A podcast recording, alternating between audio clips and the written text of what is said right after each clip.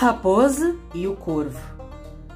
Um dia, um corvo estava pousado no galho de uma árvore com um pedaço de queijo no bico quando passou uma raposa. Vendo o corvo com o queijo, a raposa logo começou a matutar. Um jeito de apoderar-se daquele queijo. Com essa ideia na cabeça, foi para debaixo da árvore olhou para cima e disse: Que pássaro magnífico! Eu avisto nesta árvore. Que beleza estonteante! Que cores maravilhosas! Será que ele tem uma voz suave para combinar com tanta beleza?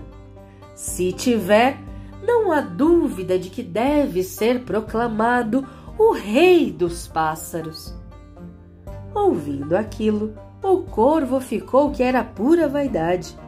E para mostrar à raposa que sabia cantar, abriu o bico e soltou um sonoro canto.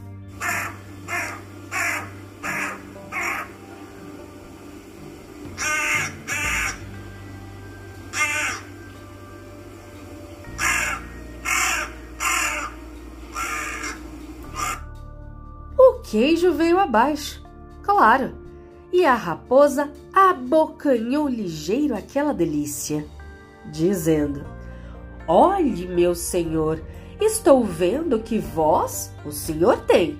O que não tem é inteligência. Moral: Cuidado com quem muito elogia. Fábulas de Esopo, Companhia das Letrinhas.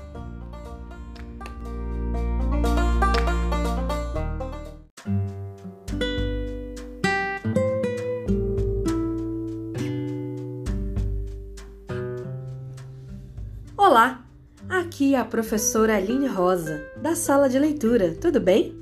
Que bom que você veio. Pode entrar, se acomodar. E atenção! Perna de índio, mão no joelho, zíper na boca. Olhos e ouvidos bem atentos, porque a história vai começar.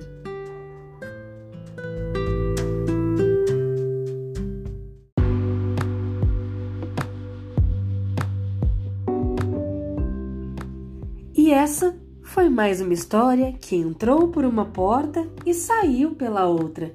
E quem quiser, que conte outra.